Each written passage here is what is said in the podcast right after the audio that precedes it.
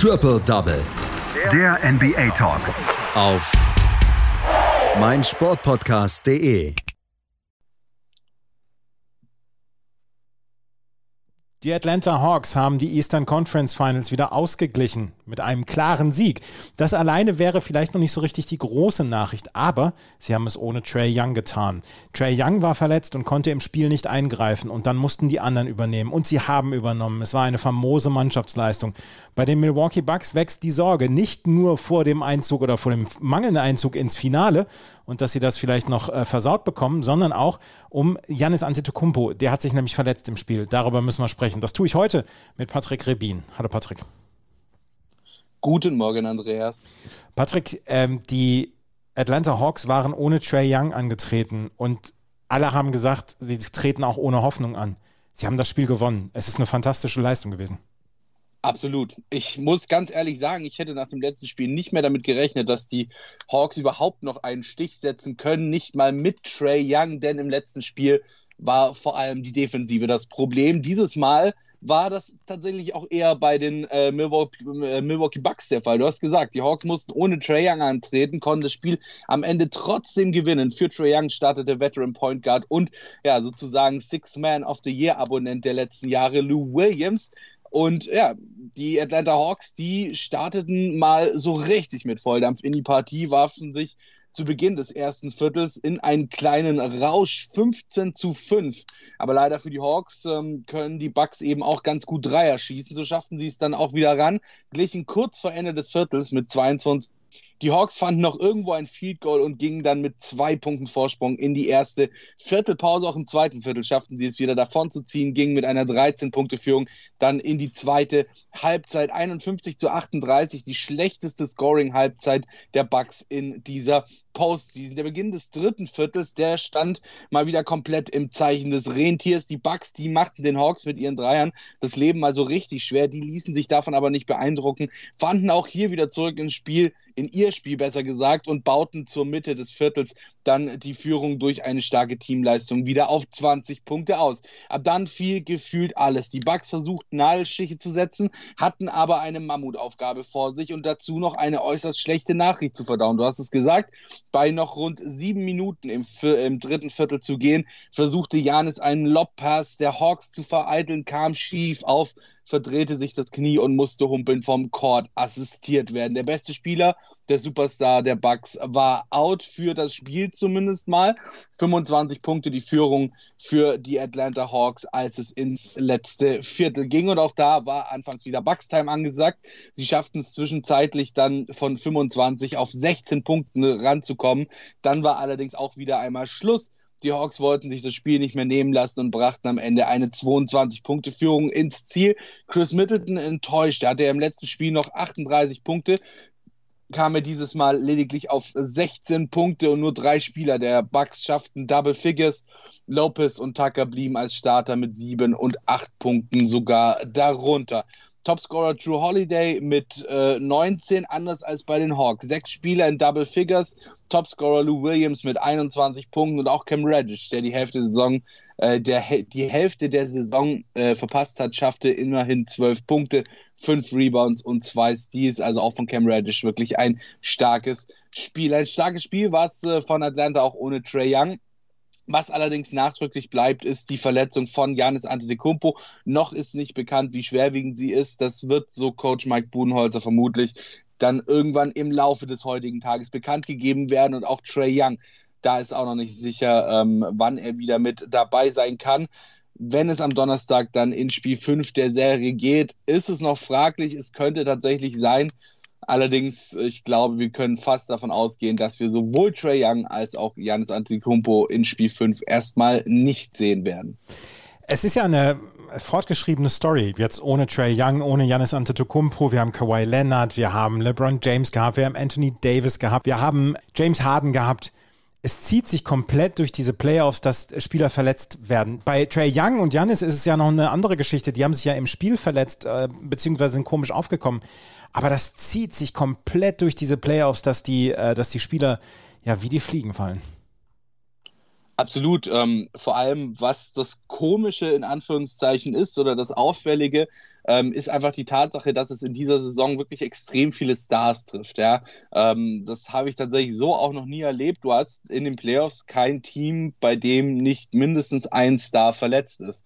Ähm, da waren die Bucks bisher das einzige Team, das verschont geblieben ist. Und genau jetzt, wo sie es wahrscheinlich dann am wenigsten brauchen können, nämlich äh, wenn es langsam in die Crunch-Time ihrer Serie der, äh, gegen die Hawks geht und dann gegebenenfalls Richtung Finals. Und das am Knie ist halt generell immer eine ziemlich blöde Angelegenheit weil natürlich gerade im Basketball das Kreuzband auch sehr, sehr belastet wird. Und ähm, auf der anderen Seite ein möglicherweise gerissenes Kreuzband, ohne wie gesagt zu wissen, was genau jetzt Phase ist bei Janis, aber sagen wir mal, es sah sehr danach aus. Es wäre jetzt nicht das erste gerissene Kreuzband, was ich irgendwie auf einem NBA-Court sehe.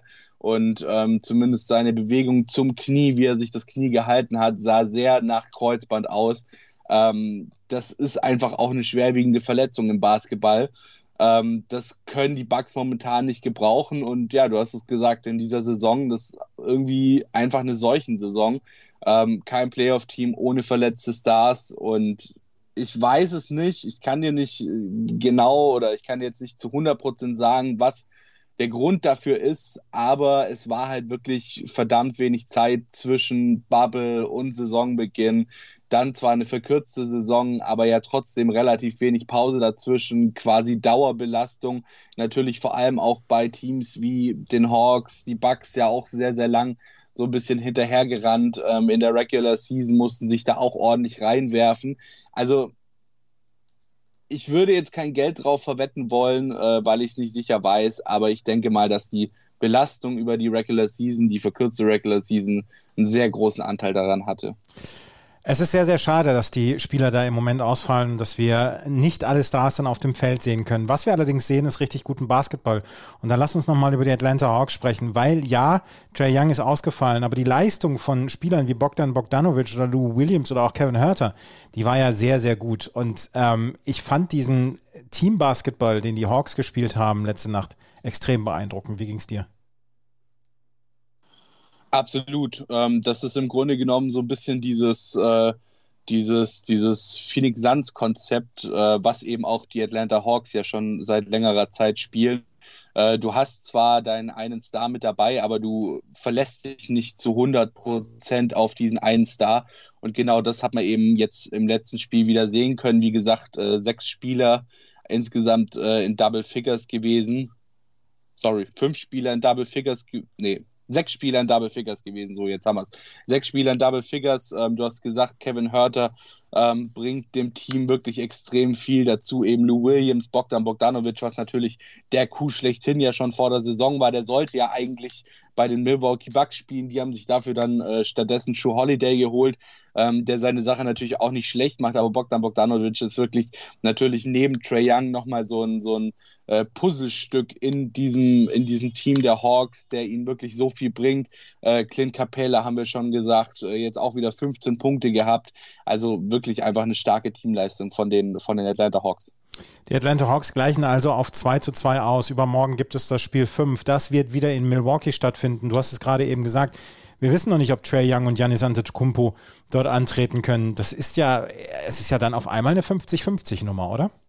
Absolut, absolut. Also ich muss ganz ehrlich sagen, ich hatte ähm, Trey Young oder sagen wir mal unabhängig von Trey Young hatte ich die Milwaukee Bucks als relativ deutlichen Sieger auf dem Zettel, äh, eben weil es wirklich schwierig ist. Du kannst nur einen dieser Jungs verteidigen. Ja? Du kannst nur entweder Janis adäquat verteidigen, musst dafür da Chris Middleton so ein bisschen spielen lassen und True Holiday komplett spielen lassen oder eben andersrum.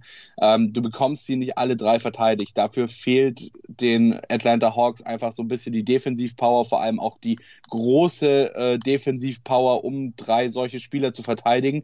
Und äh, das ist jetzt natürlich wieder ganz anders, weil jetzt können sie sich dann auf die anderen beiden konzentrieren, die nicht so eine krasse Verteidigung brauchen, vermutlich wie ein äh, Janis Antetokounmpo, der Superstar des Teams und ja auch einer der größten Superstars der Liga. Ähm, also das bringt wirklich nochmal eine ganz, ganz neue ja, äh, eine, eine, ganz neue Bewegung äh, in dieses Spiel mit rein. Und ähm, deswegen würde ich jetzt tatsächlich auch nicht mehr unbedingt darauf wetten wollen, dass das so eine, so eine einseitige Nummer für die Milwaukee Bucks am Ende wird. was man ja in diesem Spiel jetzt gesehen hat. Ja, also es wird noch eine ganze Menge Arbeit. Eine ganze Menge Arbeit haben vielleicht auch noch die Phoenix Suns vor sich. In der nächsten Nacht ist Spiel 6 gegen die äh, LA Clippers. Die LA Clippers haben mit einem Small Ball Angriff Spiel 5 gerettet und Spiel 5 geholt und damit ist die Serie wieder nach LA zurückgegangen. Was erwartest du in der nächsten Nacht? Im Prinzip ein Sieg von den Suns, ähm, sage ich ganz ehrlich. Du hast jetzt deinen zweiten Matchball. Wenn die Clippers das Ganze jetzt ausgleichen können von 3-1 auf 3-3, ähm, dann könnte es im letzten Spiel, auch wenn es in Phoenix stattfindet, ähm, nochmal richtig schwer werden für die Suns, denn die Clippers haben uns schon zweimal gezeigt, dass sie eine solche Serie drehen können. Ja, lagen zweimal zurück mit 2 zu 0 äh, in ihren beiden vorherigen Serien, haben beide Serien dann am Ende gedreht. Ähm, und die Phoenix Suns, die wissen das, oder die sollten das zumindest wissen und vor allem im Hinterkopf behalten und deswegen auch eigentlich jetzt alles dafür tun, dass sie dann in äh, LA jetzt dieses äh, Spiel 5 gewinnen können, äh, um dann eben sich den Sieg, äh, nee, sorry, Game 6 natürlich, Spiel 6 äh, gewinnen zu können, um sich dann äh, eben den Sieg über die LA Clippers zu holen, weil ansonsten, glaube ich, kommt auch einfach so ein bisschen so ein mentaler Faktor dazu, wenn du dann schon äh, deine, deine zwei Matchballs hattest, die beide nicht geschafft hast zu gewinnen dann kommen die äh, Clippers, die es ja, wie gesagt, geschafft haben. Paul George spielt eine wahnsinnig gute äh, Playoff-Serie, beziehungsweise generell wahnsinnig gute Playoffs. Ähm, jetzt auch ohne Kawhi eine wahnsinnig gute Playoff-Serie und ähm, lässt sie dann nochmal rankommen. Dann könnte es wirklich schwierig für die Phoenix Suns werden. Deswegen gehe ich heute Nacht mit den Suns und ähm, glaube, sie schaffen es. Allerdings eben auch unter der Prämisse, sie sollten es heute Nacht schaffen, um eben Spiel 7 zu vermeiden gegen die Clippers. Wir werden es sehen. Heute Nacht um 3 Uhr das Spiel 6 der Suns gegen die Clippers und darüber werden wir morgen sprechen bei Triple Double auf meinsportpodcast.de. Das war Patrick Rebin mit seinen Einschätzungen zu Spiel 5, äh, zu Spiel 4 der Serie der Milwaukee Bucks gegen die Atlanta Hawks. Danke, Patrick. Sehr gerne. Triple Double. Der NBA Talk. Auf meinsportpodcast.de.